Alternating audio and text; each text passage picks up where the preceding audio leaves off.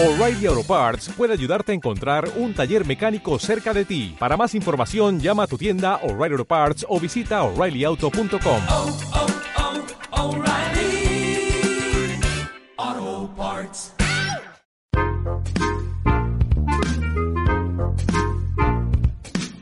Radio Voz Continental presenta Diálogos con Linda de Sousa. Transmite a lápiz o pincel desde Madrid, España. Buenos días México, buenas tardes España.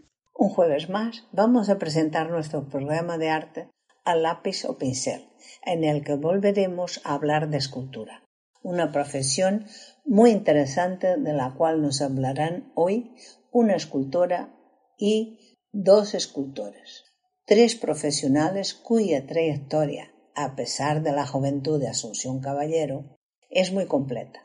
Los tres tienen mucho, muchas horas de trabajo a su espalda. Como siempre, el programa se emite por Radio Voz Continental desde Ciudad de México y también por iVoox a través de mi canal Diálogos con Linda de Sosa.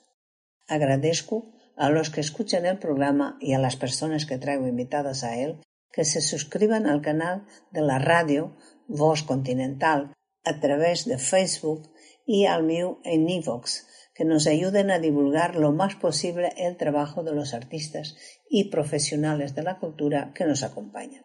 La cultura hace parte de nuestra vida y muchas veces no le hacemos caso. Quiero que sepáis sobre todo lo que representa de sufrimiento, aunque también de grandes alegrías, el trabajo artístico. La escultura es de los que más caros resultan para el artista.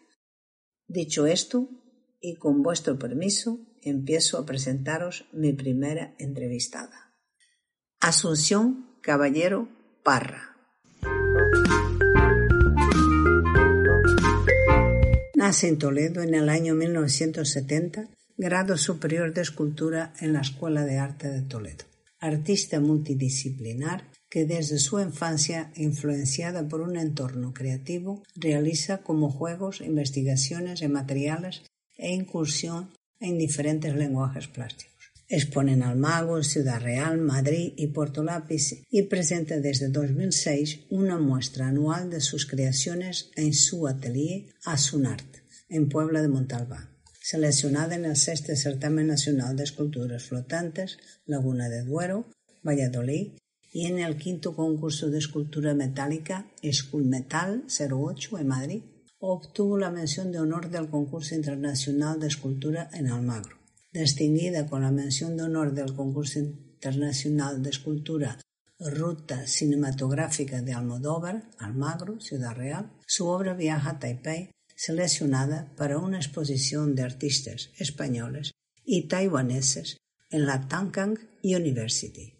Realiza los decorados de La Bella y la Bestia, lo que le produjo mucho orgullo, porque hizo que su trabajo empezara a ser reconocido al tener bastantes encargos públicos y privados para decorar interiores y también crea elementos de iluminación de interior y exterior, lo que demuestra que es una artista muy completa. Participa en la exposición solidaria Arte por la Discapacidad de la Fundación Sermes en el Ateneo de Madrid. La artista diseña y elabora personalmente los premios del Festival de Cine La Puebla de Montalbán y del Festival de Cine Sibra de la Puebla de Montalbán y Toledo del 2013 al 2020. Diseña también los trofeos deportivos para la carrera nocturna de la Puebla de Montalbán y para la carrera de la Esperanza de Ventas con Peñaguilera, también para el octavo campeonato de tenis de la Puebla de Montalbán, Toledo. Al hablar con ella, ya le preguntaremos si, le anda, si se me ha escapado algún premio más, porque como he cogido la biografía que es muy larga, pues a lo mejor algo se me ha escapado.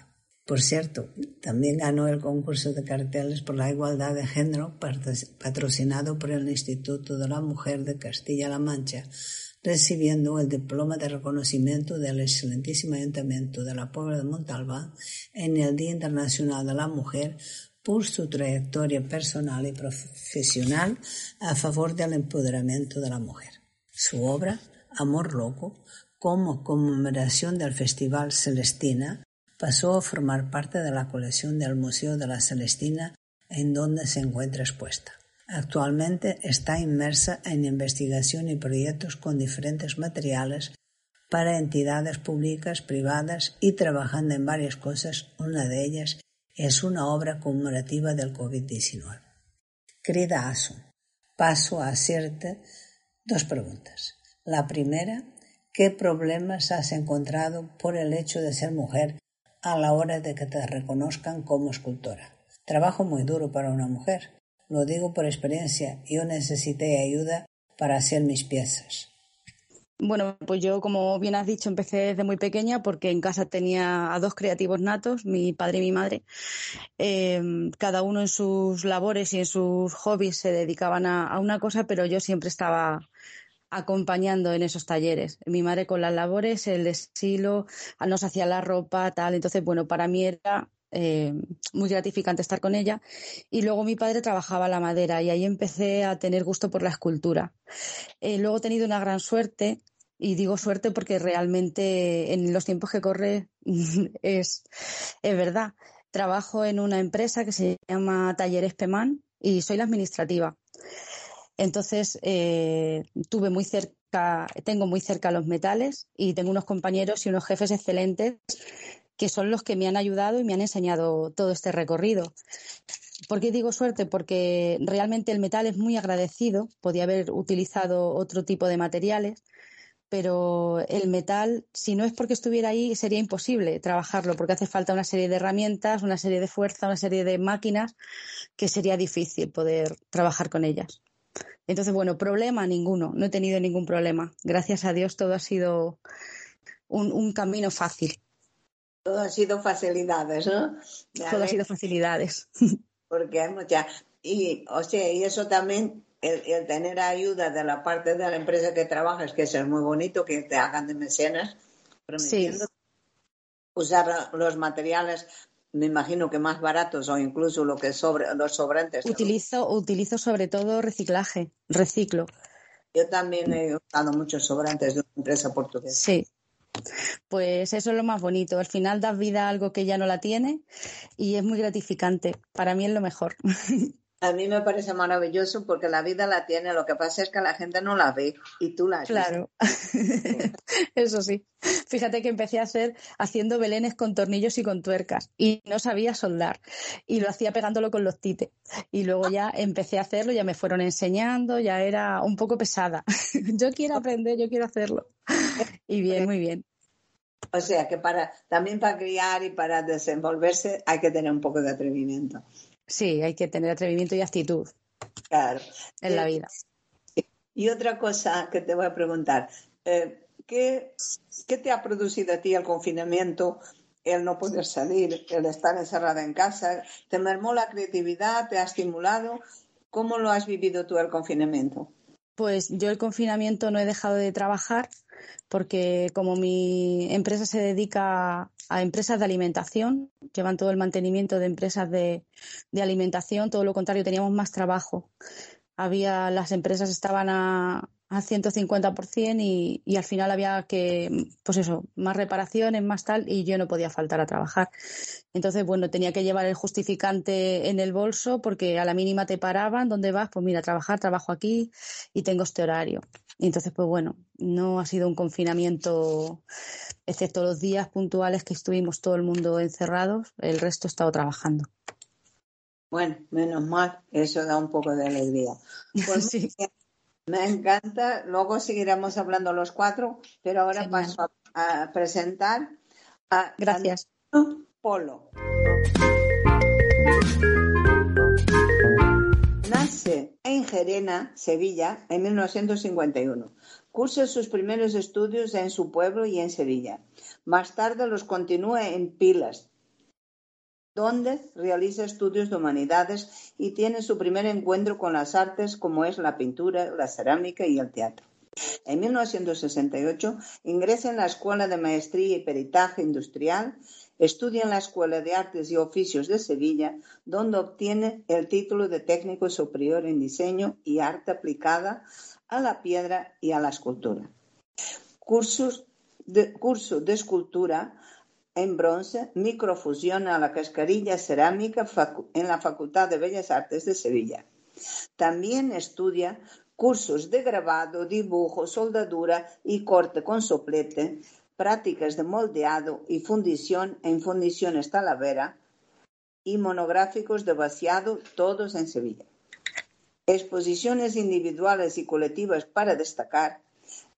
realiza varias con el grupo Pegamento.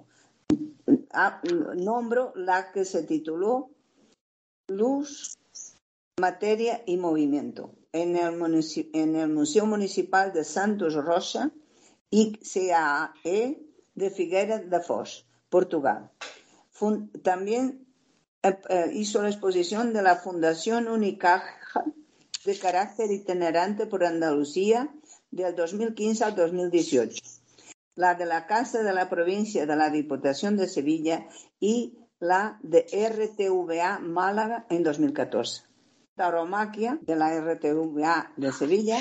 También celebra los 10 años de la Galería Cristóbal Bejarano Linares, Jaén, y la Galería Una de Siete en Sevilla. Esto por, hablar de, mencionar algunas, porque tiene tantas que es increíble. La trayectoria de Polo, como le conocemos todos los que estamos en la profesión, aunque se llama Antonio Polo, todo el mundo le llamamos Polo, Cuenta con el aval de importantes premios en reconocimiento a la creatividad vanguardista y a la calidad de ejecución, de los que destaco el Premio Mundial de la Feria del Toro, el Premio de Escultura Internacional del Coleccionista, Roma, en Roma, el Premio Primero Simposium Internacional de Escultura en Doñana, País de las Aves. Su obra ha sido seleccionada para la Exposición Internacional de Lisboa así como para Béziers en Francia, Firesa y Venecia en Italia. Pertenece al grupo Pegamento del que es miembro fundador. Eh, varios, eh, eh, varios medios han publicado sobre su obra, por ejemplo, ABC, Ventana del Arte, Diario de Sevilla, Revistarte, El Correo de Andalucía, El Diario de Sevilla, El País, Enciclopedia Europea de las Artes, La Máquina Contemporánea número 9, 2007 y en Canal Sur. O sea que es un artista que ha divulgado mucho su obra y que le conoce en vivo. Así que, Antonio, eh, Polo, eh, enhorabuena por tu trabajo y ahora cuéntanos tú cómo te has desenvuelto, cómo has hecho ferias. Nosotros nos hemos conocido en una feria donde tú estabas ahí eh, vamos, me acuerdo perfectamente. Cuéntanos un poco de, tu trayectoria. Eh, ¿Qué te ha llevado? Porque tú eres, aparte de escultor, también dibujas muy bien. Yo tengo dos dibujos tuyos en casa. Entonces, quiero que nos cuentes tu evolución y, todo eso. Buenas tardes, España. Buenos días, México. Eh. yo, yo empecé, he estado escuchándote y yo empecé con 11 años y después tuve que dejarlo y me puse a trabajar y a los 93, en el año 1993, lo retomé otra vez. Como tú bien has dicho, yo he pagado con exceso el derecho de pernada, porque tú te acordarás lo mismo que yo, que hemos visitado muchas ferias que no hemos tenido que ir en coche cargado con las esculturas. Hemos estado en Francia, hemos estado en un montón de sitios. Es verdad. Entonces yo desde el año 93 me dedico única y exclusivamente a esto. Yo no me puedo quejar, no me puedo quejar porque mm, eh, he tenido o he tenido mucha suerte o es que a la gente le gusta mucho lo que yo hago. Eh, eh, yo he participado en casi todas las ferias de España y ferias internacionales.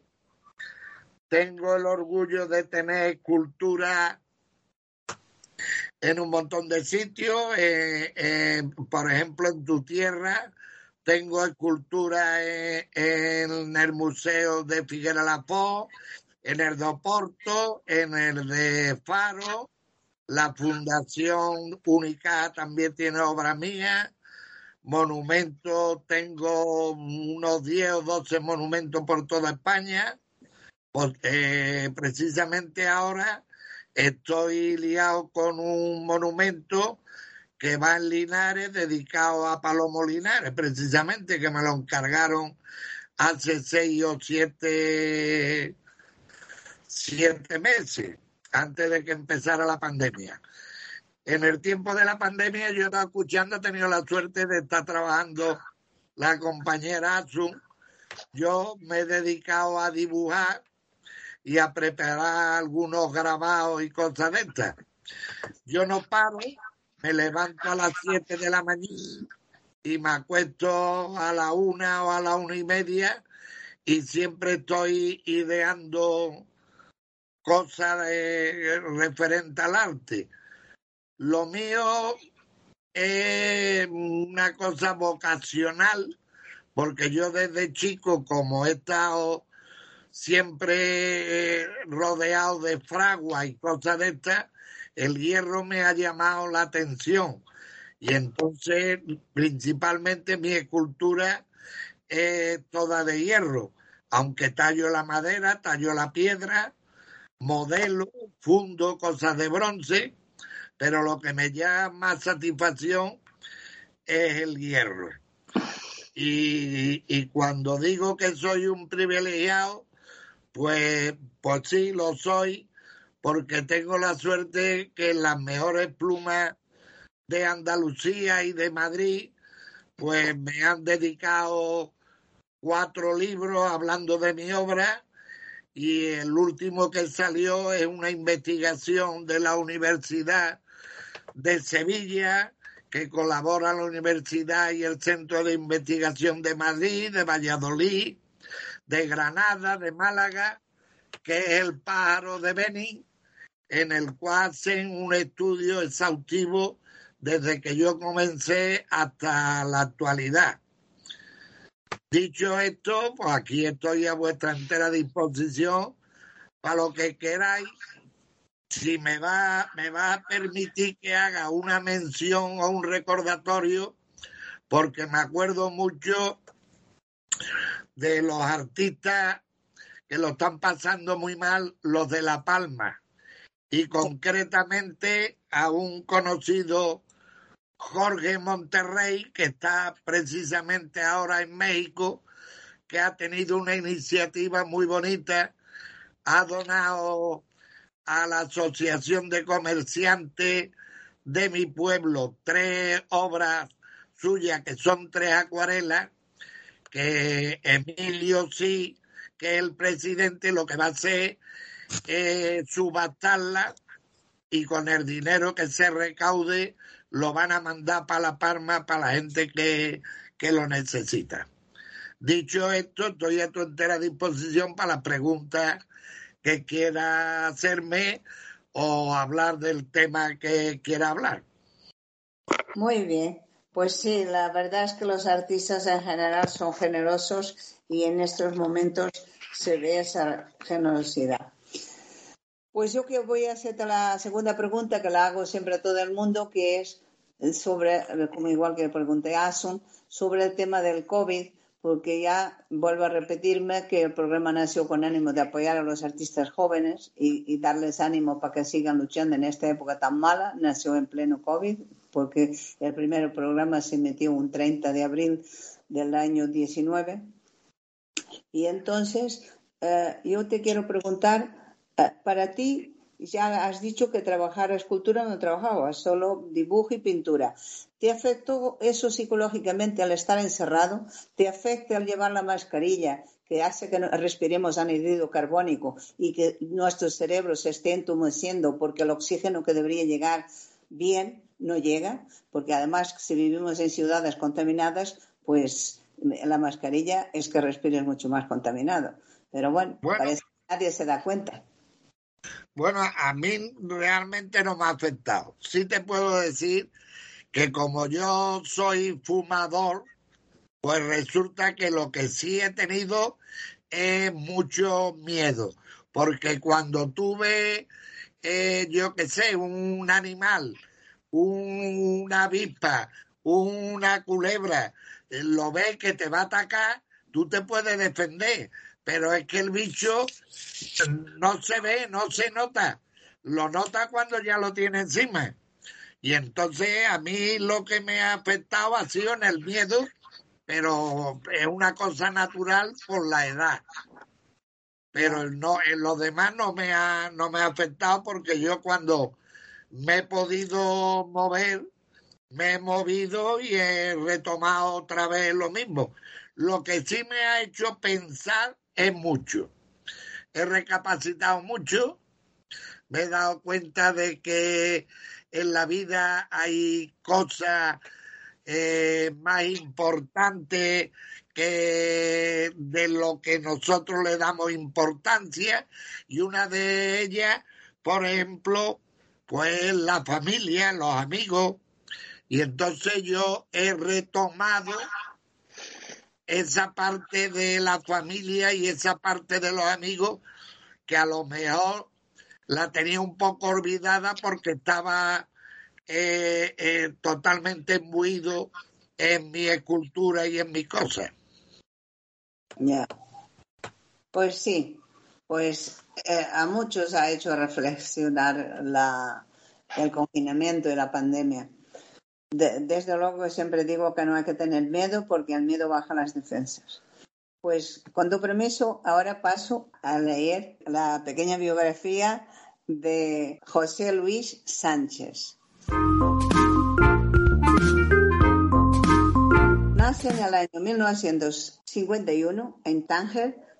¿Por qué en Tánger? Porque su padre, un conocido orfebre de Madrid, a su padre le contrataron para hacer unos trabajos en Tánger porque él era muy conocido por su oficio. Y a raíz de eso, como su madre embarazada acompañó al padre, pues el niño nació en Tánger, pero es español y, sin más. Y desde muy pequeño ha estado relacionado con el mundo del arte, pues por su padre y porque en la calle donde su padre tenía el taller, que era la calle Teruel, pues había muchos orfebres y entonces eso queda muy bien es muy bueno para que el niño aprenda, se fije, ya sabéis cómo son los niños que son como esponjas, pues en este caso José Luis Sánchez, que ha nacido artista, pues era más esponja que nadie. Todo, todo le valía y todo le valió para llegar a tener el currículum que tiene. Primero estudia en la Escuela de Artes y Oficios de Madrid, en la calle La Palma, con el profesor Tomás Barrera, quien le ini- inició en la escultura. Además, tiene en su haber unas 300 exposiciones entre colectivas e individuales, distribuidas por toda España. Las más atractivas para él fueron la de Correos en Cibeles, Madrid, la de Casa de la Entrevista en Alcalá de Henares y Arte Madrid, porque le he pedido que por favor no me mencionara las 300. Si queréis, pues lo buscáis en internet y lo encontraréis. Hizo la también hizo la escultura homenaje al pueblo polaco en Alcalá de Henares. La escultura al almirante Jorge Juan en la Plaza de Colón de Madrid y la de Cervantes para el Ministerio de Cultura. Varias veces galardonado y seleccionado en distintos e importantes concursos, en los cuales, por mencionar algunos, gana las siguientes distinciones. Primer Premio de Escultura del Centro de Investigaciones Metalúrgicas de la Universidad Complutense de Madrid. Mención de honor en el certamen de San Isidro y del concurso de escultura Villa de Pinto, ambos en Madrid. Es miembro del grupo de escultores Mínimo Tamaño Grande, de la que fue presidente durante dos años y a la cual sigue perteneciendo, participando en exposiciones colectivas e individuales que, organiza el grupo. Participando también en el Belén Napolitano de la Fundación Mars, el cual terminó en el Palacio Bartolomé Mars en Palma de Mallorca, haciendo parte de su colección permanente. Ha participado con la, con la antigua escena en el montaje de las escenografías para el teatro español y para la zarzuela. Trabajó para el Patrimonio Nacional en restauración de piezas de forja. Y así también estuvo en muchas ferias, yo le he conocido en una feria y tiene su trabajo, es un trabajo bueno y que además gusta, gusta mucho a la gente. José Luis, cuéntame tus experiencias. Pues primero, buenos días México, buenos días España, buenas tardes España. Muchas gracias Linda por dejarnos participar en estos programas que de alguna manera nos ayudan a todos a, transmitir a la gente joven también, ¿no? Yo hablo gente joven porque ya tengo 70 años y, y me gusta me gusta que la gente joven tire para adelante. De hecho, en el taller, mm, como te comenté, en su día eh, me vienen a hacer las prácticas tanto de la Escuela de Artes y Oficios como de Bellas Artes y, bueno, y que es un placer para mí enseñarles, ¿no? Enseñarles a lo que no solamente ya es el oficio en sí, ¿no? A lo que es la soldadura, como ha dicho Asunción, que es la soldadura, cómo eh, trabajar con el hierro, ¿no? Porque yo trabajo solamente con el hierro, aunque he tocado eh, la fundición, he tocado el modelado, he tocado y tal, pero el hierro es algo que lo he, mamado desde pequeñito, porque mi padre tenía el taller y, bueno, pues salías de casa y entrabas en el taller y yo veía cada dos por tres la fragua encendida y tenía que estar algunas veces ayudando a mi padre. O sea que no era eh, hacer los deberes, eh, trabajar y de vez en cuando pues salía a jugar con los amigos. Pero desde muy joven ya empecé en el taller que mi padre no quería que aprendiéramos este oficio, ¿no? El oficio de la forja artística. Y cuando digo la forja artística, que es la cerrajería artística, estoy hablando de un oficio eh, que no solamente es saberle trabajar, sino saber dibujar. Yo tengo dibujos de mi padre que son impresionantes. Pongo muchas veces de ejemplo la puerta del Banco de España a los chavales, que es un diseño para mí increíble. Tenemos una cerrajería artística en Madrid impresionante y, te enseña a coger movimientos y a trabajar el hierro y eso luego te ayuda muchísimo en lo que es la escultura. A mí me ayuda muchísimo. Es como cuando empiezas a hacer a la escuela de cerámica, que empiezas los primeros golpes a ser un alfarero y de ahí ya empiezas a, a das un salto ya a lo que es la cerámica en sí, a lo que es la cerámica artística, ¿no? Entonces, eh, el conocimiento del alfarero, de conocer el barro, conocer una pella y ponerla sobre un torno y manejarla, tratarla, ir haciendo brazo, como yo le digo, ir haciendo. El escultor tiene que tener brazo, tiene que tener brazo. Tiene que tener brazo porque eh, el, brazo es la continuación de la mente. Entonces, eh, muy pocas veces lo puede reemplazar ¿sabes?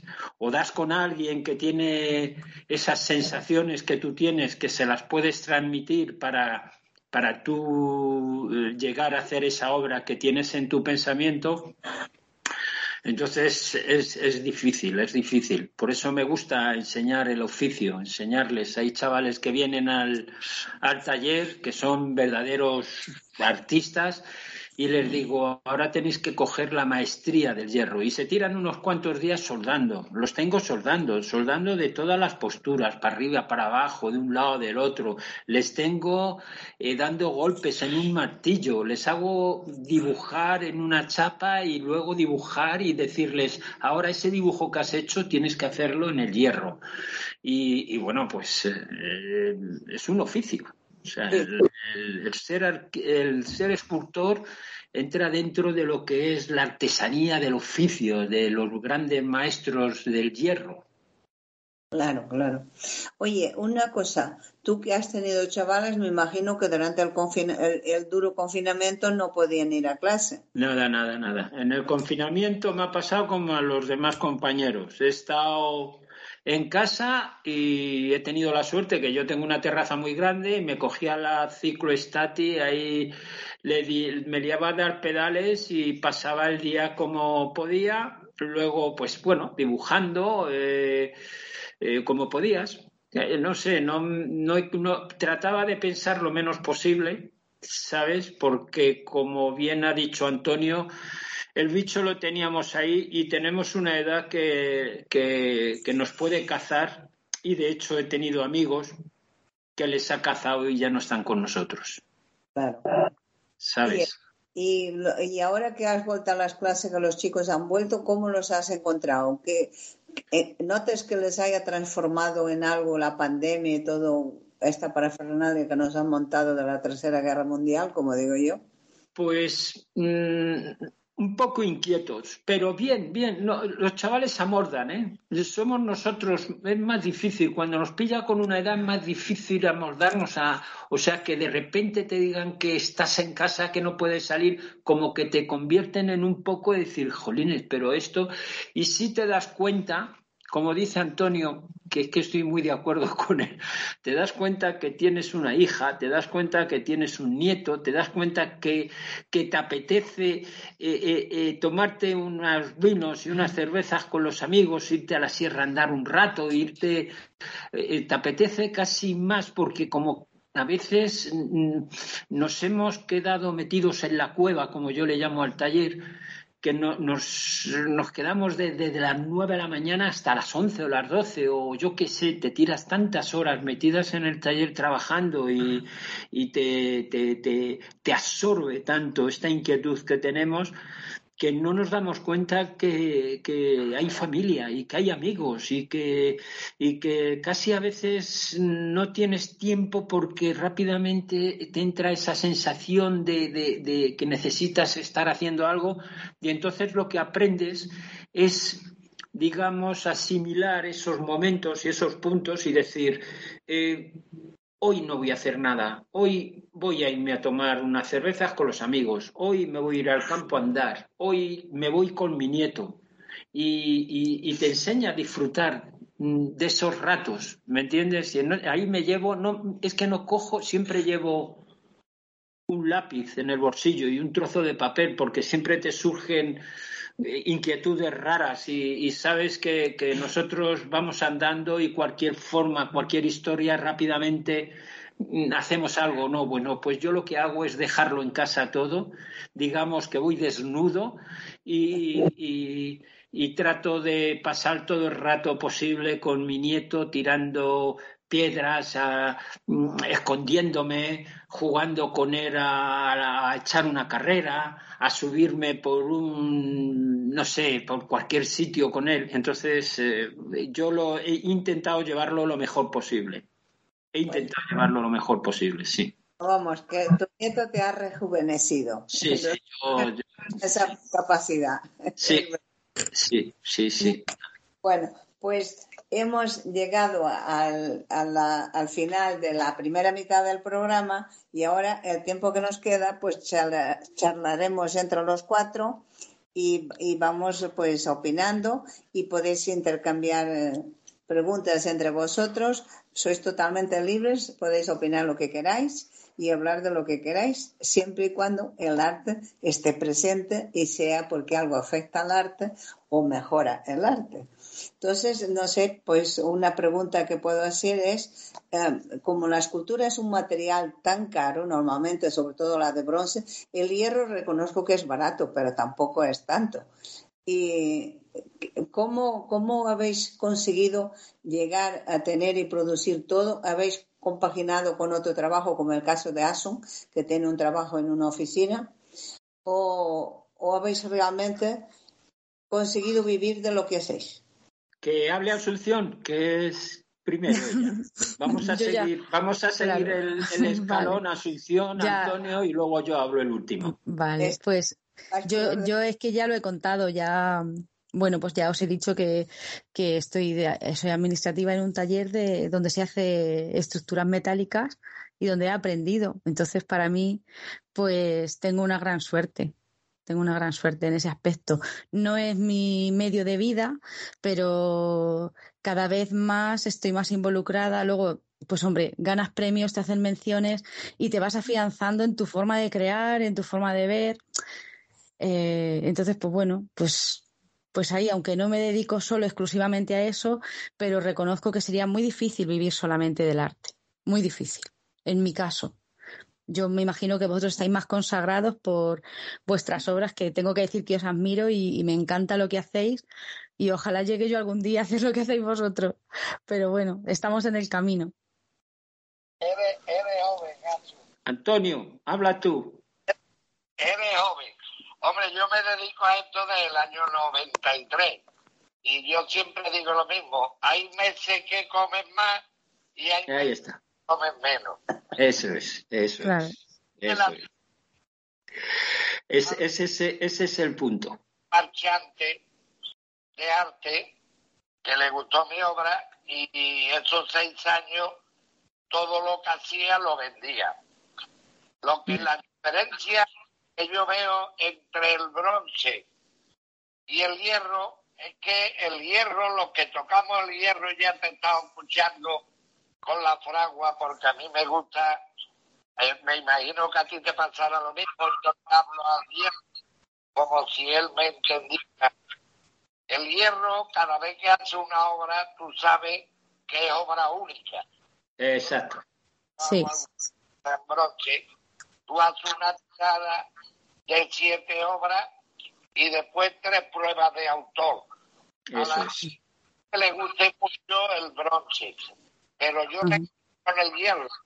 Y precisamente yo, que hablo por experiencia, los coleccionistas siempre vienen buscándome la obra de, hierro. Eso es. Lo que pasa es que actualmente, como está la situación, y hasta que no cambie, que den cuenta esto por tanto de un lado como de otro lado, porque yo, aparte sentirme artista, siempre he dicho que en una escalera de 13 peldaños, nosotros los artistas estaremos en el peldaño 5, porque creamos, los políticos estarán en el 13, estamos por encima de ellos. Pero a veces se da cuenta de que a los artistas no se le puede cobrar el 21% de IVA que nos están cobrando y en otros casos el 10%. Los artistas no deben de cobrar porque tú ahora te pones a montar una en Miami, te lo digo por experiencia, y tienes que pedir permiso para sacar tu obra de arte. Y te ponen problemas por todo. Pero mire usted, la he hecho yo con estas manos. Sí, sí, sí, sí. El, problema, usted lo que tendría es que funcionarme para que yo fuera a, Miami a exponer, que soy de aquí, español. Sí, señor. Tiene razón. Tiene razón. Bueno, yo, Antonio, yo, yo cuando hago una factura, ahora tengo que tengo un proyecto para hacer una, una escultura. Yo nosotros cobramos aquí, por lo menos aquí en Madrid, y ya llevo yo años, ¿eh? eh cobrando un 10% de IVA y, y luego la retención era el 21%, que ahora es el 15% de retención, que lo tenemos aquí en Madrid nada más. El otro día hablando con él de la gestoría se lo dije, digo, oye, tengo que hacer esto y tal, tal. Dice, bueno, pues eso, el 10% del IVA, que eso es siempre, yo llevo ya años haciendo, porque el epígrafe mío es el 860, el epígrafe, ¿sabes? Entonces yo me metí en el grupo, o sea, en esto de artesanos de la Comunidad de Madrid, que ahí te dan el epígrafe y tú con relación a ese epígrafe, tú tienes que está, pertenecen escultores, pintores, artesanos y tal, ahí tenemos el 10% del IVA, cobramos el 10% del IVA. El problema es que nosotros pagamos, cuando compras material, compras el 21% pagas el 21%, el, el 21% del IVA, pagas, ¿sabes? Entonces ahí tienes que andar compensando con la factura. Yo estas cosas, yo se lo doy todo a la gestoría y la gestoría es la que me lleva todo el tema del IVA y toda la historia esta. porque si no yo no tendría tiempo tampoco para, para poder seguir trabajando. Y a mí yo llevo trabajando y viviendo de ello pues, toda mi vida. Lo que pasa es que yo siempre he dicho que yo más que artista soy mercenario. Soy un mercenario dentro del arte, porque me he dedicado, pues gracias a los conocimientos de mi padre, me he dedicado a trabajar para el patrimonio nacional haciendo restauración de, de algunas rejas del siglo XVI, pórticos, de, no sé, de templar hierros, arreglar desde una cerradura de horja que, que, era de una iglesia o una catedral, arreglarla y, hacer piezas, que esas piezas tienen que ir luego templadas. No sé, he, tratado siempre de estar en este mundo y entonces eso es lo que me llevó también a trabajar con antigua escena, con Miguel Ángel Coso y Juan Sant. Estuve trabajando con ellos en, para el Teatro de la Zarzuela, haciendo escenografías, pues pintas telones, haces eh, de todo, ¿no? Eh, dentro del mundo del arte, yo pienso que, si quieres, mi abuelo me decía, mi abuelo era un granaíno pintor, pintor de casas. Pintor de casas, y eso Linda no lo sabe, era pintor de casas, pero aparte de pintar casas, en Madrid tenía portales por el barrio Salamanca que había frescos en las paredes y en los techos que eran pintados por ellos. Ese era el padre de mi madre, mi abuelo, mi abuelo Miguel. Y mi abuelo Miguel me dijo una vez, porque le dije, abuelo, yo es que soy artista, y me dijo, ¿artista? Dice, de artista es para ricos. Dice, date con un canto en los dientes si eres capaz de vivir haciendo lo que te gusta. Me he acordado, Antonio, cuando tú has dicho, yo he estado toda la vida, que unas veces comes, otras... Yo, es, es, es nuestra vida. Esa es nuestra vida. Y no es fácil. Y, y, es, y, no es fácil, es para todos, es para todos. Hay chavales que vienen de, de Bellas Artes y, quieren ser como Picasso, quieren ser como tal, y yo les digo, oye, digo, ¿tu padre es rico? Yo siempre les digo lo mismo, digo, ¿tu padre es rico? Dice, pues no, pues digo, entonces te toca luchar mucho. Digo, luchar mucho, pero mucho, y pasear mucho, que eso es lo que la gente no ve. Cuando vas a vender una escultura, que te la pagan o no te la pagan, o te quieren torear o no sé qué, todo esto lo tienes que bandear. O sea que el mundo del arte no es solamente llegar, trabajar y tal, sino. Dime, Antonio. El derecho de pernada. Ahí está. Ese es, ese, es, ese es el punto. Ese es el punto, amigo mío. Entonces, muchas veces digo, Dios mío de mi vida, y cómo están las cosas, pero, Asunción. Dime. Con cariño. Sí. Hay que luchar. Sí. ¿Sabes? tienes que luchar mucho. ¿Cuántos años tienes? Y perdona que sea indiscreto. Cumplo 50 el, el mes que viene, bueno, en diciembre. Todavía eres joven, todavía eres joven. Bueno, Todavía, sí, pero el hierro pesa mucho. No pasa nada, no pasa nada. Si tienes, mira, tienes tú no tienes jefes, tienes amigos, uh -huh. tienes amigos. Tengo unos grandes compañeros, es verdad. Sí. Tengo jefes, tengo compañeros, y compañeros y amigos. ¿Tú sabes y amigos y profesores. Eso es. ¿Tú sabes lo difícil que es que te entre alguien de la calle al taller y que se ponga a trabajar y que no te entre, fíjate lo que te voy a decir, y que no te entre un inspector por la puerta y diga, oiga, y esta señorita, oiga, y esto pasa, ¿eh?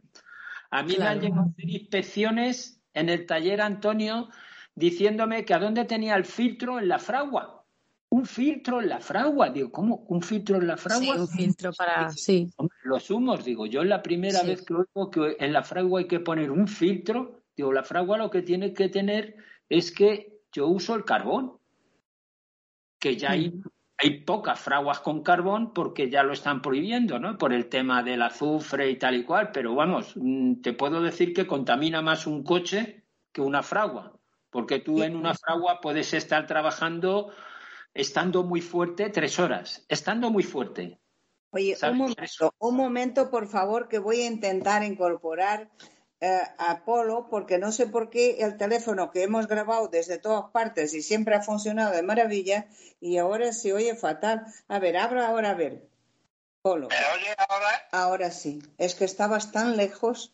Venga, vamos allá. Sí, seguimos. No, es, que yo estoy escuchando eh, eh, asume es una chiquilla con 50 años no, este mundo y el que viene. Pero ya, pero ya, además tú lo sabes, Linda, Claro. tú- a mí no, a mí no me ha parado nada porque había que ir a Francia, para Francia, Exacto. había que ir a Alemania, para Alemania. Pero eh, estoy escuchando aquí a, a, a Sánchez y es verdad. O sea, en vez de ponerte, de darte facilidades, son problemas. Mire usted, la fragua que va a pero una fragua que, que, que, que humo va a dar una fragua. Claro. Y tiene Sí, allí que quiere aprender y lo tiene allí, oiga, usted lo tiene dado de alta, usted lo tiene esto, usted lo tiene... Usted. Sí, sí, pero así de claro. Y que le fa- la- a la máquina de taladrar le falta el plastiquito y te pueden poner una multa.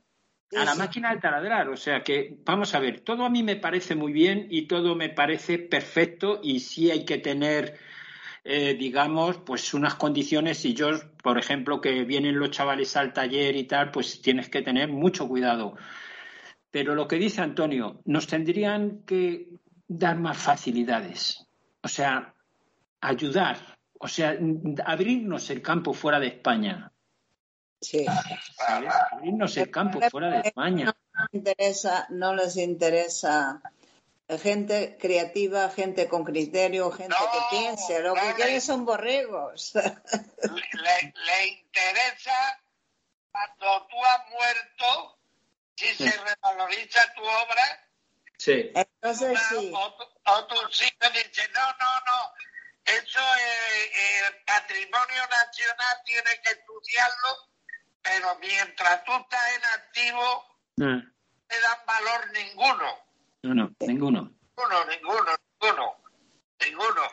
Porque tú tienes el grandes obras de infraestructura, según la ley actual, desde hace ya mucho tiempo, pues hay un 2 a un 4% de dinero previsto para que en la rotonda se coloque una escultura y sin embargo ese dinero pues lo emplean en otra cosa. No, no buscan un artista y dice, oiga, hágame usted aquí una escultura para esta rotonda. Y eso lo tocó vivir y, y- y no le podemos Así es, así es. Así es. Pero bueno, No, no, vamos. Yo lo critico rotundamente. yo también. Mientras, mientras tengamos la clase política que tenemos, sea de un color, sea de otro color, o tengan lunares, el arte, el arte en España, eh, eh, eh, lamentablemente, va a estar como está o peor todavía. Porque no tiene apoyos. Bueno, ya han quitado el dibujo de los colegios, ya han quitado la filosofía. Lo que te he dicho, quieren hacer borregos. Encima meten la mascarilla a los niños para que respiren menos oxígeno, pues le están atrofiando el cerebro e, e impidiendo su natural desarrollo. Que les pongan a hacer deporte con la mascarilla, es que no sé cómo no ha habido ningún médico que se haya levantado contra eso. no, Yo- yo- siempre pongo el mismo ejemplo. Y no porque tú seas portuguesa a mucha honra. Yo en Portugal, cuando voy a Portugal a exponer, me siento como si estuviera en mi en casa, en Probable- casa. Yo igual. Probablemente como el segundo apellido mío es portugués, pues a lo mejor me tiro un poco la sangre.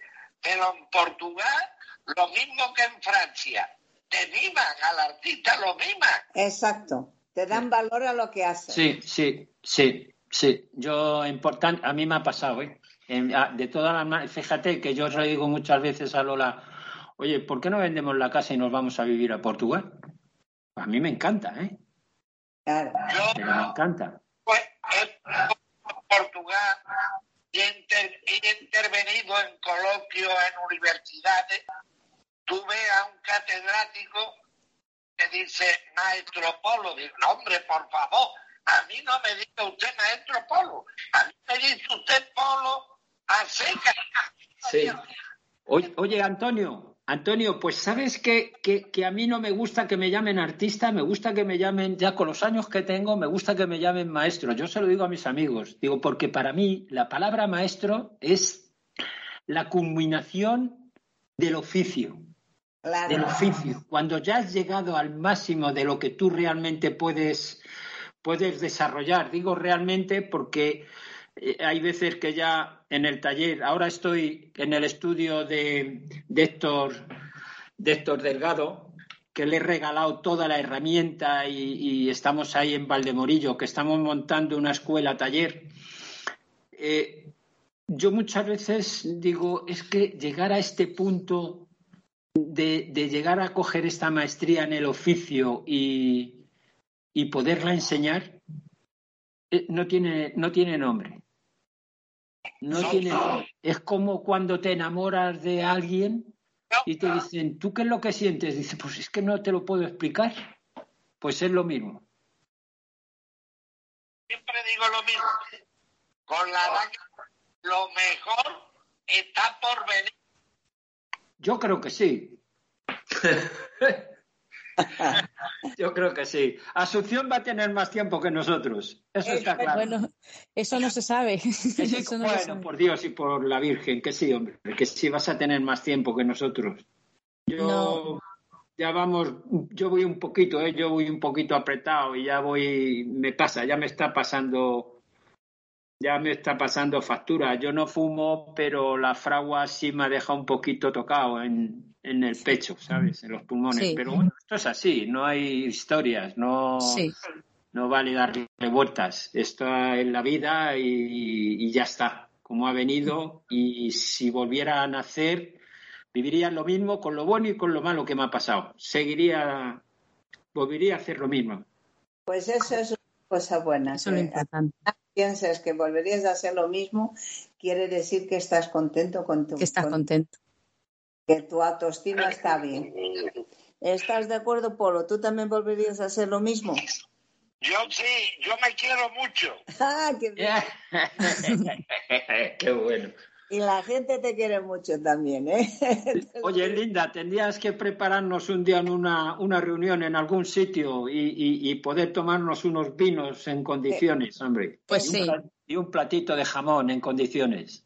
Podíamos ir a Valdemorillo a ver tu, tu escuela taller, me encantaría. Pues, pues sí, podíamos quedar un día, me podíamos quedar. La estamos arreglando porque es una casa que tiene Héctor Delgado, él es escultor en piedra, Linda le conoce, Sí, lo he entrevistado ya.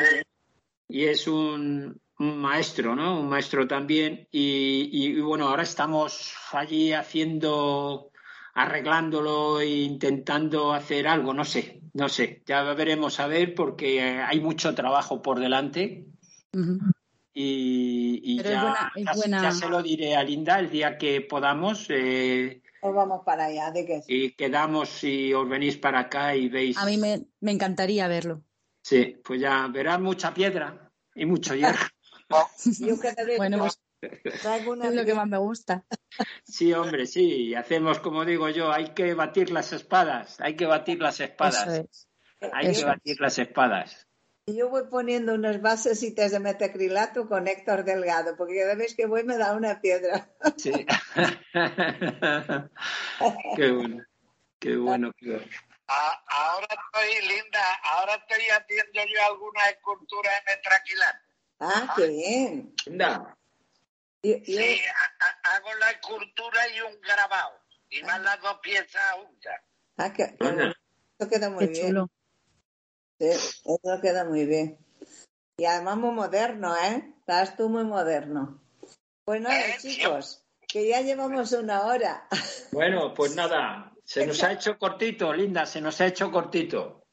Pues sí. Fíjate con todo lo- todos los problemas tecnológicos que hemos tenido, perdonadnos nuestros oyentes que habréis oído de vez en cuando unos raspados y parecía que ladraba un perro. Oh. Yo no sé de dónde venían esos sonidos porque nadie estaba haciendo ruido, pero Pues- han aparecido y quedaron Oh. grabados, claro. Li- Linda, tenemos que hacer la segunda parte.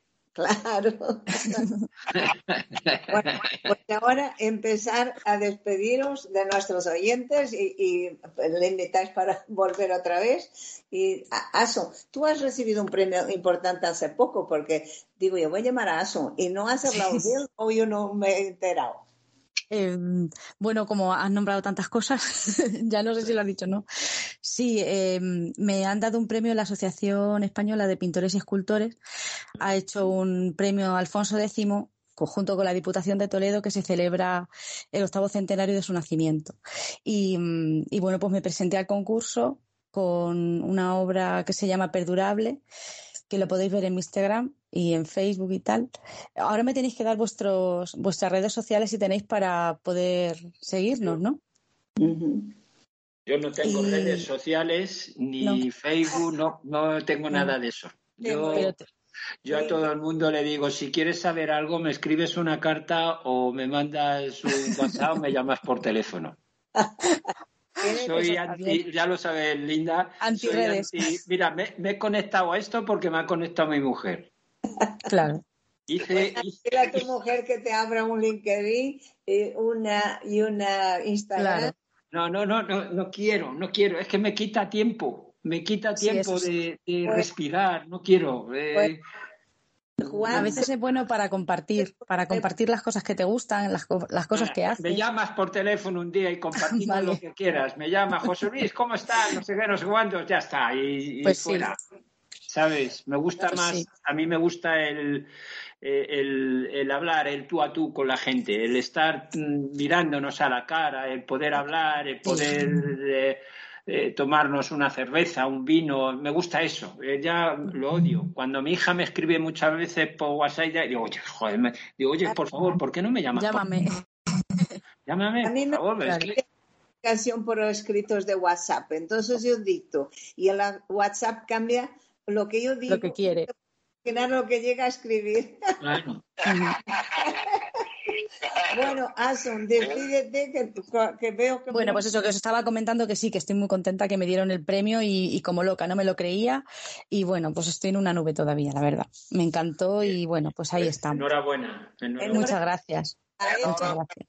la EPE es muy seria, es una... una unas, eh, vamos, ahora no me sale, una asociación, que lleva muchos años, porque tiene, creo que Sí. 110 o por ahí, por ahí. Sí.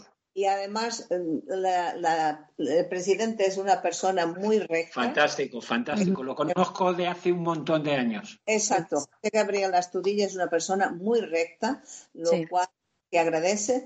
Pues muy bien. Ahora te toca, Antonio Polo, te toca a ti despedir. Bueno, Azul, encantado de oírte. Igualmente. España, buenas tardes. México, buenas mañanas. Y para el año que viene, organizado precisamente en México una exposición itinerante que durará dos años. Ah, la, Pues venga. la de La Paz. En México, sí, a Sí. través de un museo. Es que yo también voy a, vamos, tenemos ahora obra ahí para ir con la Universidad de Culiacán, la sala Frida Kahlo, una en favor de la paz y también va a durar porque va a, ir por diferentes países. Los, la- los sudamericanos o los hispanoamericanos, mejor dicho, porque es de todas partes, pero sobre todo los de habla hispana, la verdad es que promociona mucho el arte, luchan mucho y, apoyan bastante los trabajos artísticos. Por lo menos es, los, los mismos artistas se apoyan unos a otros, han hecho muchas exposiciones eh, virtuales sin cobrar nada, cosa que en Europa sí te cobran si quieres exponer virtualmente y eso está muy bien. Pues nada. que está muy bien. Claro, hay que, hay que pensar un poco en los artistas y que, y que en esta época está todo un poco difícil y hay que apoyar a que la gente pueda divulgar su obra. Ahora- Hay que moverse. claro que sí. Y ahora, eh, José Luis, te ha tocado a ti despedirte de nuestros oyentes.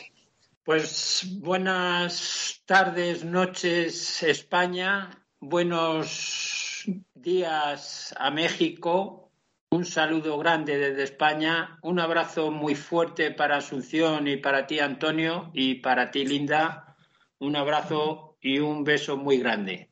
Os doy las gracias de que hayáis aceptado mi invitación para estar en este programa, que como saben ya nuestros oyentes no lo hacemos en directo por motivos de salud mía. Eh, primero era por motivos del confinamiento, luego lo pudimos hacer superando la, los fallos, pero ahora es que yo tengo que grabar los programas más seguidos para que luego se imitan. Entonces, eh, lo digo porque me gusta mucho ir con la verdad y que la gente sepa lo que está escuchando, un podcast, pero que no se les ocurra poner la radio, que siempre sea el mismo link, que lo mando todas las semanas, porque si no, cuando mando en, insertado en el cartel, resulta que la gente lo reenvía y no, no reenvía el link. Entonces yo lo pongo aparte para que ellos puedan reenviar el link a sus amigos, a, los que les escuchan, y, y, lo hago así.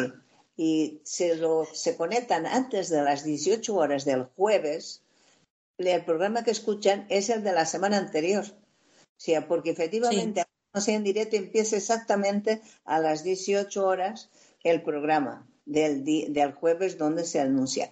Lo digo para que lo sepan, pues ya que hay gente que nos sigue, que no esté yo también todas las semanas mandándoles el, link aparte, cuando ellos ya sabiendo que lo cogen y lo mandan y no hay problema. Pues nada, señoras, señores, muchísimas gracias por seguir a nuestros invitados, por seguir mi programa, que de verdad me llena de satisfacción y me gustaría que alguna vez lo comunicarais o bien a, través de, Facebook, que Radio Voz Continental está en Facebook, deciros que Radio Voz Continental acaba de crear una asociación sin ánimo de lucro y para la cual tenemos ya 21 artistas de aquí, internacionales, de, vamos, España y Portugal, y también un tenemos, y brasileños algunos. Entonces, esa asociación con otros 20 artistas mexicanos emergentes para ayudarles, nosotros les apoyamos por tener un poco más de trayectoria y poder traerlos invitación que ellos sean conocidos en Europa. Es un pequeño movimiento que me parece positivo porque da ánimo y las siglas son AIDA, Asociación Iberoamericana de Arte, y bueno, acaba de empezar a caminar. Estimados oyentes, señoras y señores, como siempre, os mando un fuerte abrazo y un beso. Ah, y la semana que viene habrá otro programa sobre arte. Buenos días, buenas tardes, buenas noches. Hasta siempre.